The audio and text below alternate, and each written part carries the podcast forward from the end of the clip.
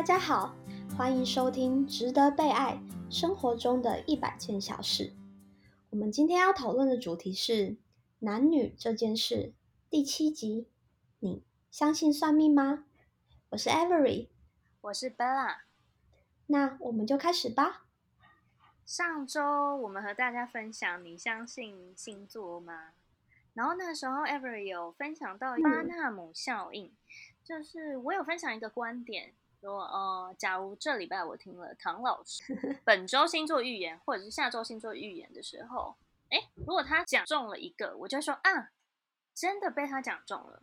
那如果他今天讲说，哎，我们要小心钱财破损或什么，然后本周很顺利的度过了，我就会觉得好险，我有听唐老师的建议。可是其实我会觉得说，不管是哪一个建议啊，就是我觉得预测几百次，也就是那几。所以只要对了其中一项，我们就会只会记得说，哎，刚好好像有被说中，哎，而没中的，我们自然就是不会被特别想起来，所以我们也就忘记了。我觉得这个人都会有那种选择性相信跟选择性的收集某一些我们想要的资讯，然后让我们脑中去找出可能过去我们所发生的事情，然后再去验证说，哎，这样的预测是准确的的这种经验。确实，对。那说到其实。星座是我觉得算是西方的算命吧，那东方的算命，我觉得比较像是那种大家呃耳濡目染的那种痣啊，看痣啊，看 手相啊，看耳相，或者是名字的算命。名字哦，对，这时候我很想跟大家分享一下，我想。如果是东方人哈，以台湾来说哈，我身边蛮多的朋友，然后包含我自己的名字，其实都是算命老师取的。不好意思说先生，因为现在还蛮多算命的老师是女生。哇，你的名字也是算命来的哦？对，我的名字已经改了第三次了。第三次？对，所以我是不能再改名字的状态哦。所以你不能改名成鲑鱼。对，所以前一阵子很有名那鲑鱼之乱，那时候我就想说啊，我是没有机会去吃到这么多免费的鲑鱼，因为我已经改三次名字了。哎，那贝尔你是几岁改的？哦，我从小时候出生就是有一个爸妈取的名字，嗯，然后后来当他们稍微有点事业有成，或者是他们接触到的朋友比较广，朋友之间口耳相传就会说哪一个算命师很有名。嗯，然后国小二三年级吧，我就被带去算命了。那那那时候我弟弟跟我妹妹就全部都出生了，嗯，所以就自然家里的小孩子全部都算一轮，嗯，然后除了我妹妹没改名字以外，全部人都改了第二次名字，然后我就改名了，叫做东信，东边的东信用的信。对，但我一开始名字非常女生哦，我一开始名字叫做文玲。人文的文，然后林是人字旁的人定林，那名字好特别哦。对，其实很女生，但我第二次改名字非常像的男男 性，就叫东信，很阳刚气味的男的那种名字。可是其实小时候的我并不会排斥这个名字，耶，我反而会觉得就是大家好像都会记得我是谁。嗯，因为我的名字太男生，但是声音又是小女生的声音，长得也是小女生，对，所以那时候老师都会特别记得我，然后我就，然后同学也会特别记得我。我只能说，就是每国小的时候不是两个年级就换，哎，两一个年三四年级一个班嘛，然后五六年级在一个班，所以每次当换到下一个班的时候，自我介绍讲说你是什么名字的时候，就是你就会马上被别人记得。那时候就会觉得走路有风，你知道小小时候就是比较喜欢的人，对。然后这个名字好奇，到第三次，对，不要改到第三次那时候也是很特别。第三次的时候是我大学三年级的时候，因为原本对大学三年级的时候才改的，就是换成是我现在的名字。然后这个名字也是算命先生取的，可是已经不是原本的算命先生，因为原本的算命先生已经就是去他的那个玉皇大帝殿那里。嗯，所以就是我们换了另外一个算命老师。那另外一个算命老师是因为我的名字就是哎有帮助家里的事业一些，所以其实爸妈会先把我的名字拿给先生去看，这样。嗯所以呢，那时候先生说，哦，如果要让公司越来越好的话，就是我要再改一下名字。他就看了一下我的八字吧，然后就嗯跟我讲说，我帮你中间的字改成子，孩子的子。嗯对，然后才会叫现在的这个名字，因为他说，哎，那本来就有姓字，就是其实蛮好的。嗯然后再来的话是，哦，他他那时候讲了一一点，我觉得很准，嗯就是那时候算命老师说，我其实觉得他是骨子里没什么自信的小孩。哦，然后我爸妈说没有，他超有自信的，就是才才不是这样子。然后我自己心里默默的就想说，嗯，哦，这个算命先生好像有一点厉害哦，就是 就是 对对对对对，所以我后来其实更喜欢我现在的名字，因为现在的名字更中性，然后嗯大家会觉得还蛮文青的，因为有一个子字吧。也比较温柔一点。对，比较温柔一点点，所以这就是我那个名字算命的故事。那其实我其实会蛮相信名字算命的原因，是因为其实我觉得名字代表一个人的个性，或者是气场，甚至是一些特质。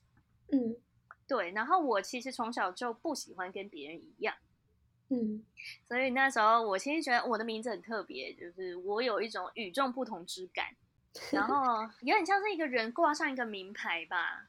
嗯所以其实我蛮相信名字算命这件事，而且我那时候，呃，我最近啊，为了这一集 podcast，然后还特别上网去 Google，就是关于就是那种线上免费算命的那种网站，然后呢？我算出来分数很高呢，因为就是他说，嗯，算你的名字有几分，我可是九十一分，哇，好高对，很高，就是不妨你等下录完之后也可以去找找你的名字有几分。然后他他他会要你输入你自己的那个出生年月日吧，嗯对，然后他还会分别去猜出你每一个名字的单字代表什么样的意思，合在一起又是什么意思。嗯。对，哎，那你算完，你觉得运势有改变吗？其实我觉得更没有啊，因为运势要不要改变，我个人取决于就是他，嗯、命运这种东西，它其实是很流动的。嗯。所以其实那个算命先生他觉得命运这种东西是掌握在自己手上，就是嗯他现在跟你讲这样，就是不代表他不会流动，嗯。所以它完全取决于你的行动，嗯。然后你所做的决定。但他可以，他一样跟星座一样跟你讲大方向，他可能就会说，例如说是好，如果是狮子座好了，狮子座可能就会说，哦，你是蛮，就是如果你当一个老板，你会做的蛮成功，因为你嗯决断力很好，然后什么嗯什么之类的那种优点。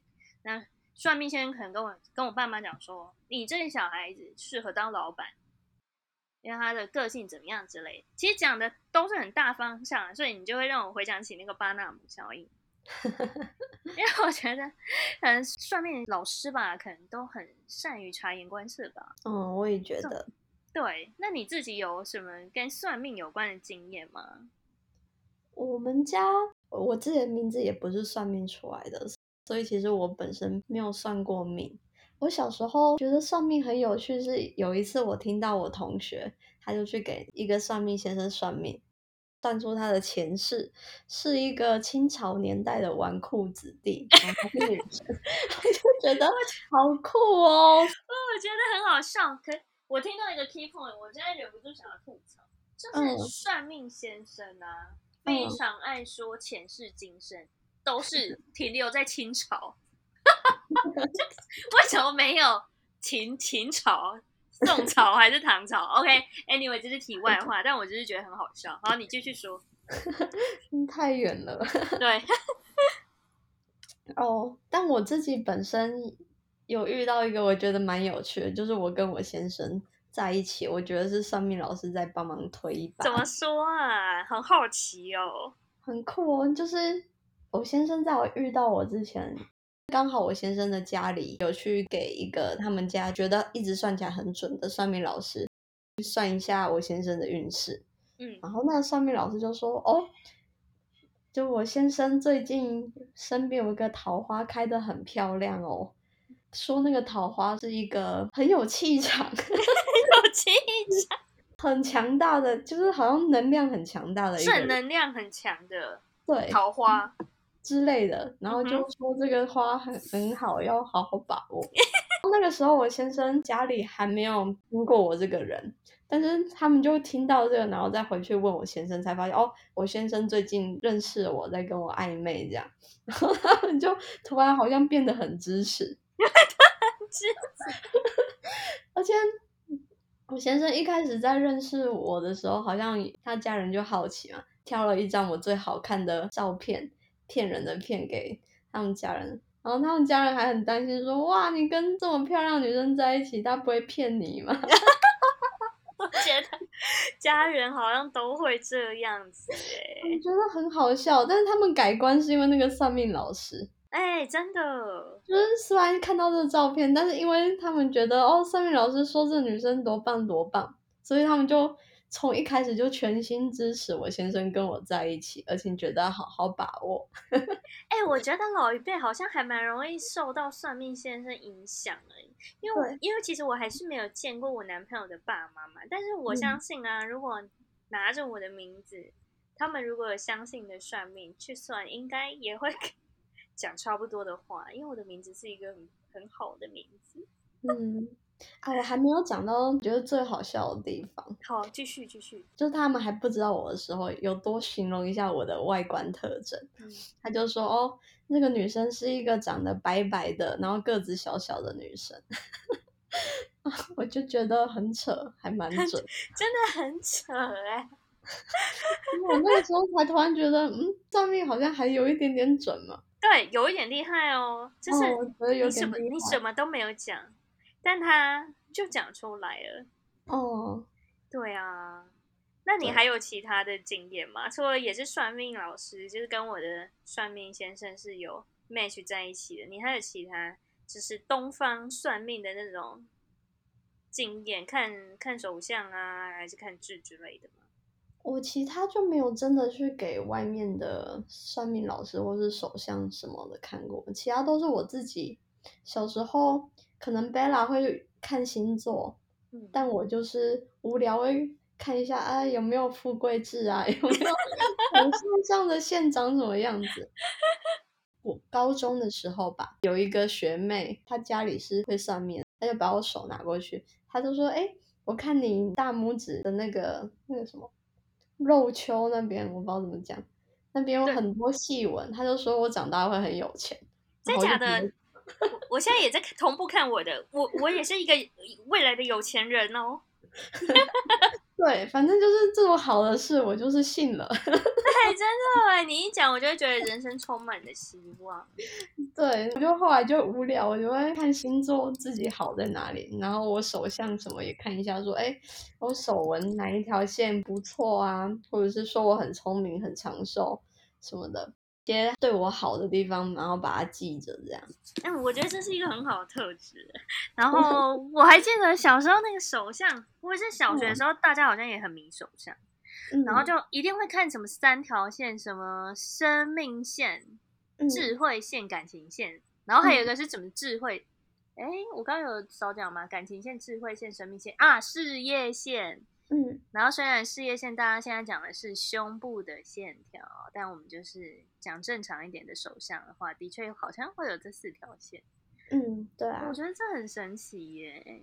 啊，我看我现在正在看我自己的生命线，天哪，我会活好久，好像有点累。我也觉得我生命线好像有一点长。对，而且我感情线也超超长，可是感情线有，我其实也看不太懂。你你记得你感情线会是怎样吗？是要连在一起还是干嘛的吗？有什么诀窍之类的？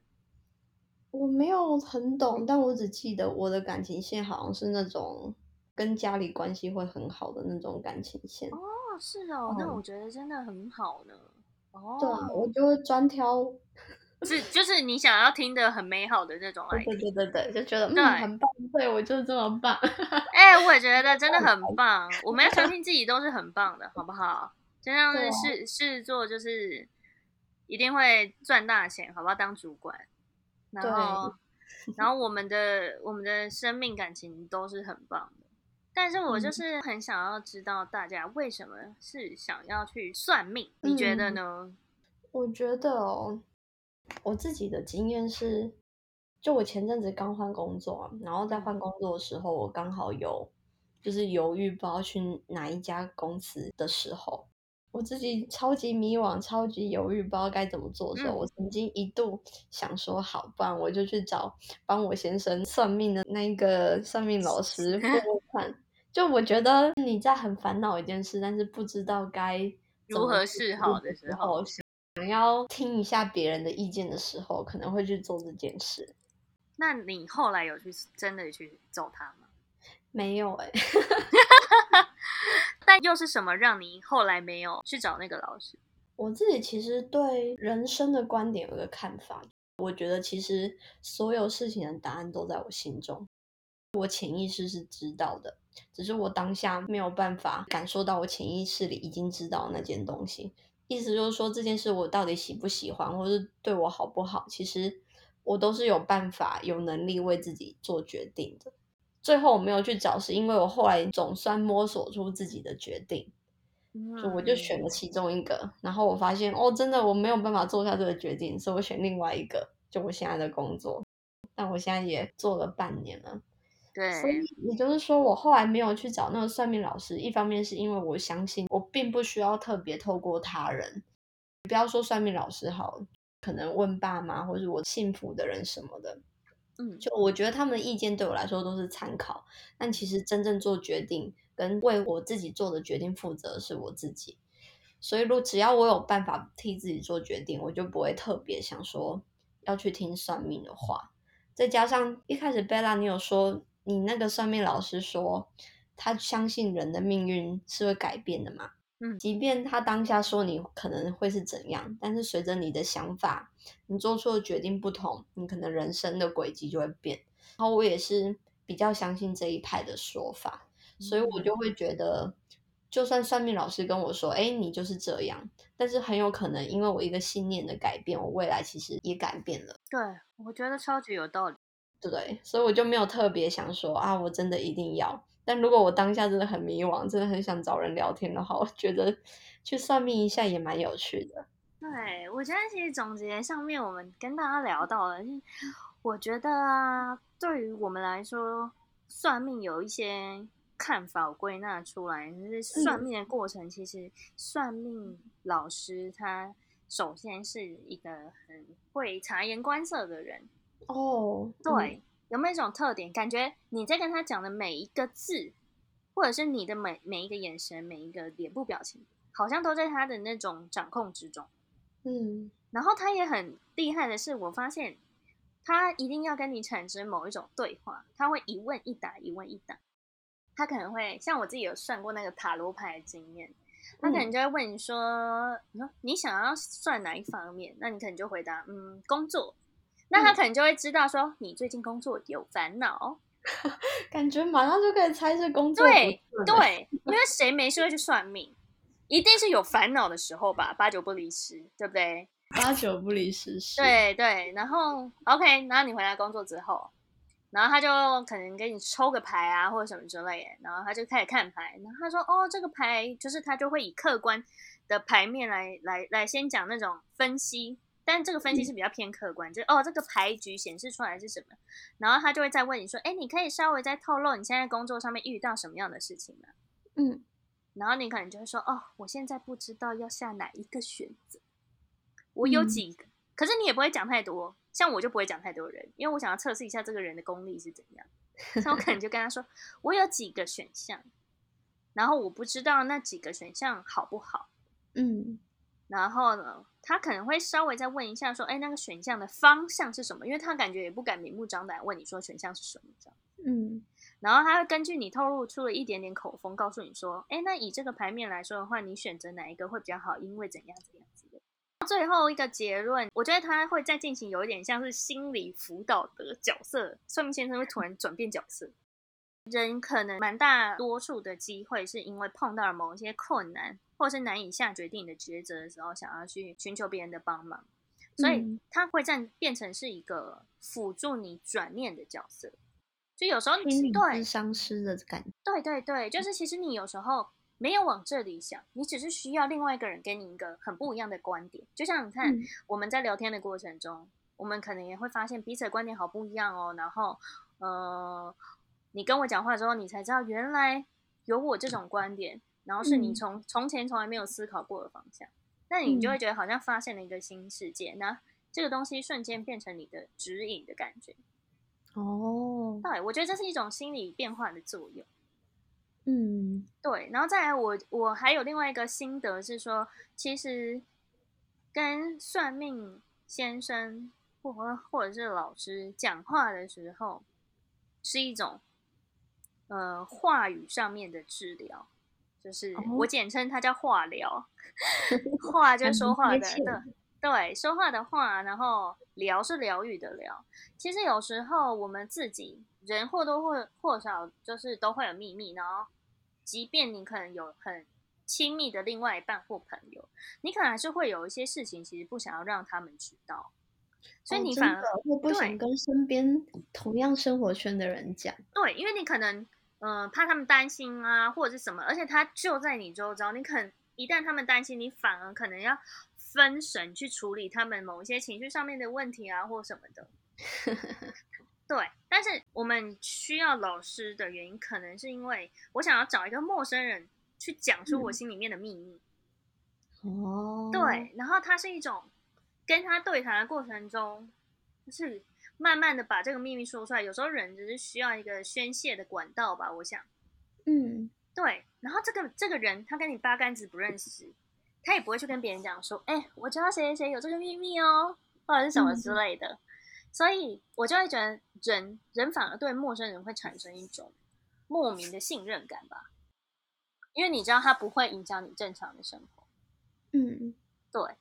所以这是我目前经验里东西方算命以来，我觉得归纳出来的两个，我觉得蛮有感触的经验。那你 Ever 你自己呢？我觉得你刚刚讲的蛮好的。我自己的话，应该就回归到我刚说的吧。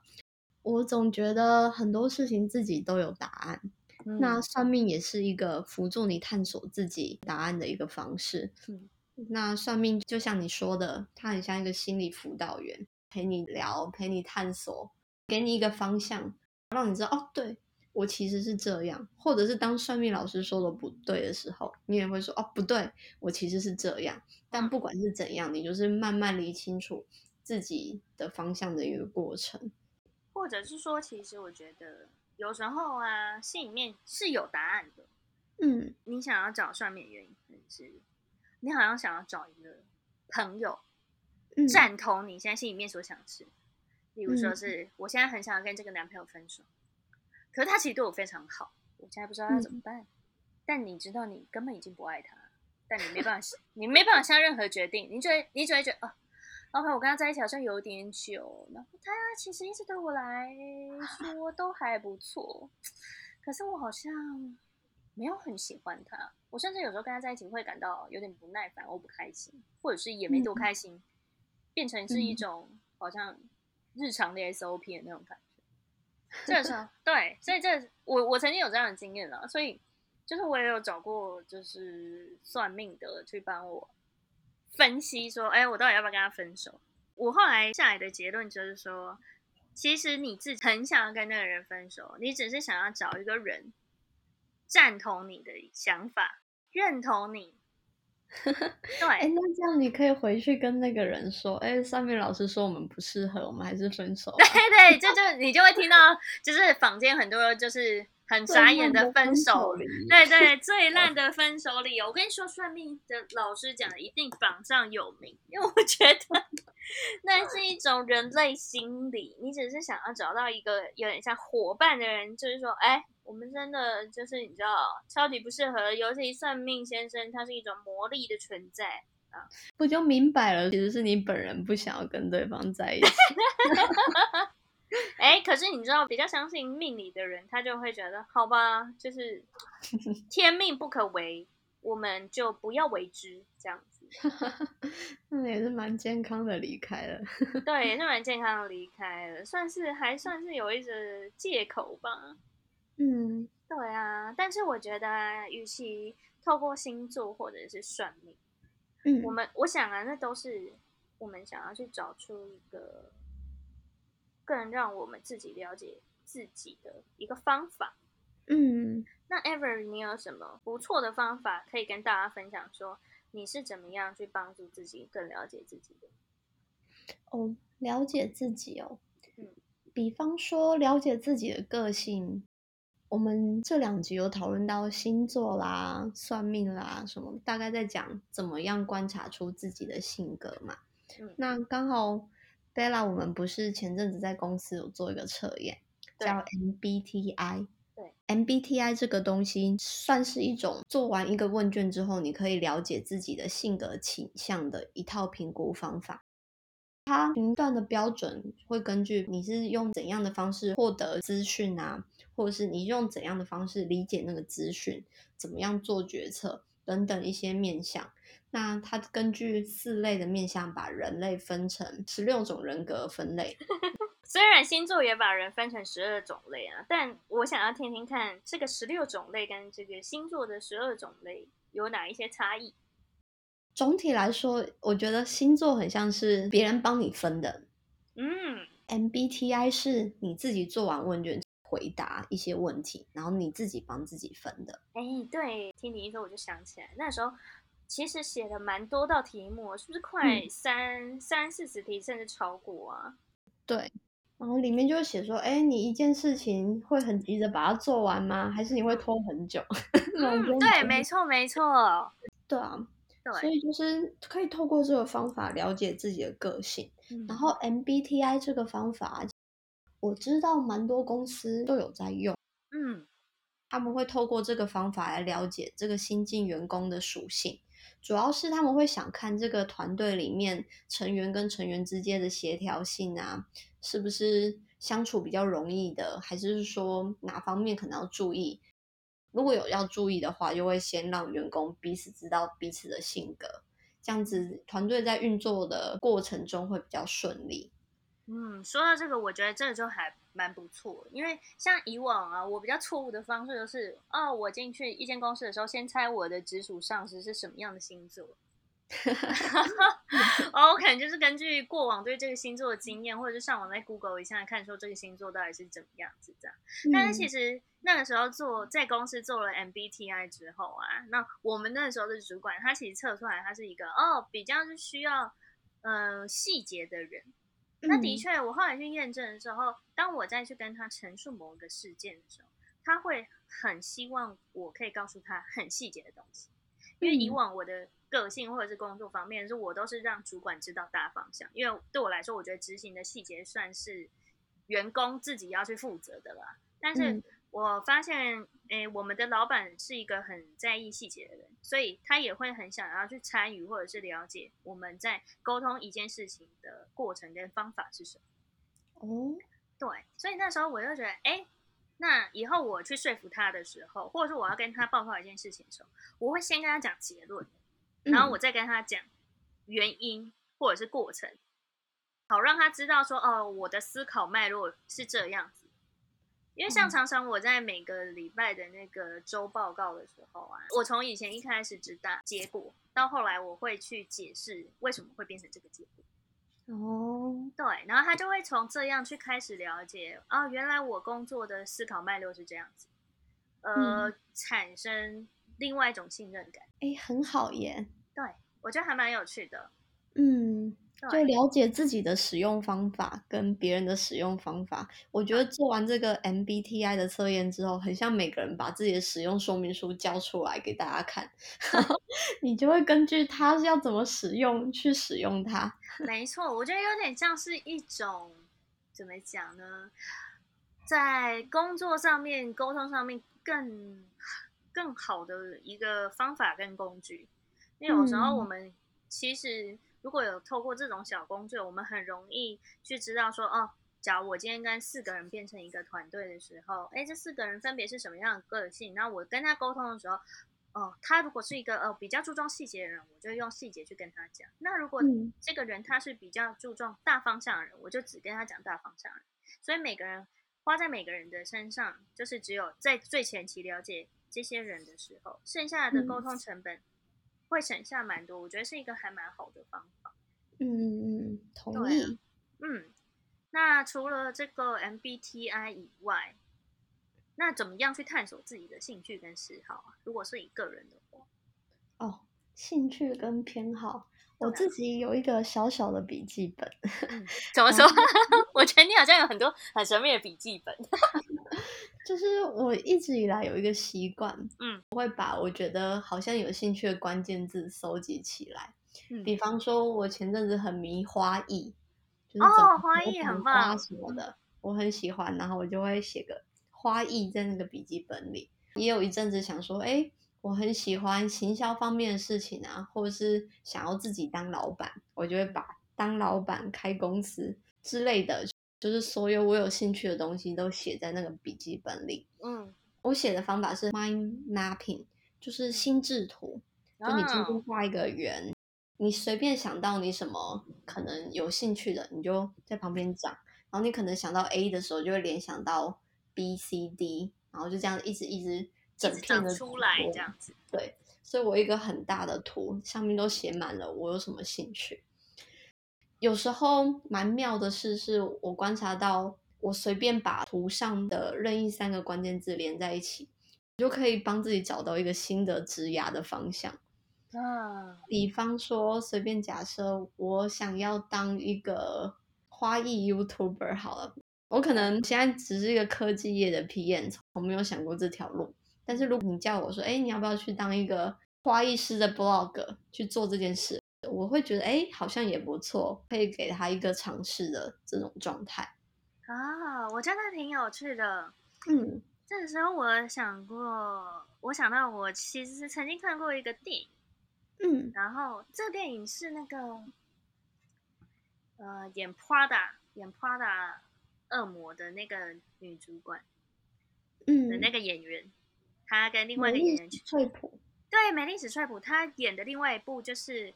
它是一个厨师的一个电影，我有点忘记那个名字了。反正那时候女主角也是对厨艺很有兴趣，所以她就建了一个 blog。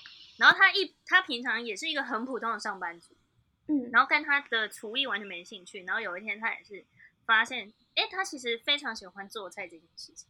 然后她就开了一个部落格，每天写一道食谱。然后她就找了就是美丽史翠普的这个厨师的一本书。然后他每天就照着这个这本书的做一道菜，然后他就把他做这道菜的所有心路历程都记录下来，有点像是现在的 YouTuber，你知道吗？然后我就觉得哦很有趣，直到他写的这个东西变成被被各大可能被大蛮知名的那个报章杂志报道的时候，他就出名了，甚至跟那个作者就是好像有对谈还是什么的。嗯，我就会觉得说，哎，这跟你的历程有点像。是假如我们今天想要做一个花艺的 YouTuber，某一种记录生活的过程，也是开启另外一种职涯上面的可能。嗯，真的，其实仔细去想，其实你可以走的路非常的多，对，不一定要当一个普通的上班族，可能下班做一点你自己的兴趣偏好，反而会闯出一片天。对，我觉得都是。给自己有不同的机会，因为毕竟现在斜杠那么当道，但是我觉得有时候我们就会沿着就是长辈帮我们安排好的路走。例如说，我大学念这个科系，研究所念这个科系，我可能就要找相关科系的工作之类的。嗯，然后所以我们就这样子忙忙碌碌的，就是过完了可能五年。然后可能快十年的时间之后，开始回头看起来，发现或许我们自己在现在的工作也是因为自己经年累月的努力而产生了某一些小小的成就。之后或许可以去检视我们曾经诶很有兴趣，但是我们把它放在角落的一些东西。嗯，对，真的，像现在我们录 Podcast。也还有就是，我最近不是有在写部落格，对啊，也都是我探索了自己之后，我发现其实我很喜欢分享一些我觉得，哎，这明明很有用，怎么大家都不知道的事。对你真的超爱分享，我记得你每周每周报告的时候都要分享一些灵修啊、冥想之类，就是你知道非常特别，我人开了我人生新三观的东西，很有趣啊！我觉得大家都可以探索人生不同的面向。自从你离开之后，就没有人会分享这些，真的，真的啊！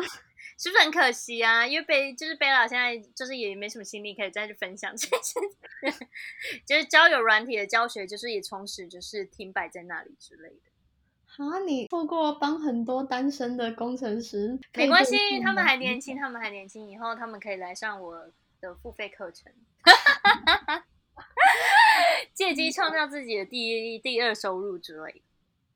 反正呢，其实今天聊了这么多，我我们很想要跟听众朋友们，就是稍微总结一下，说其实星座，不管星座也好，或者是算命也好，我觉得它可能都跟某一些心理学是有相关的。然后我们了解了某一些心理学的相关知识或者是内容的时候，我们就可以去练习更有意识的去接收不同的讯息来源，而不是被表象就是一句话。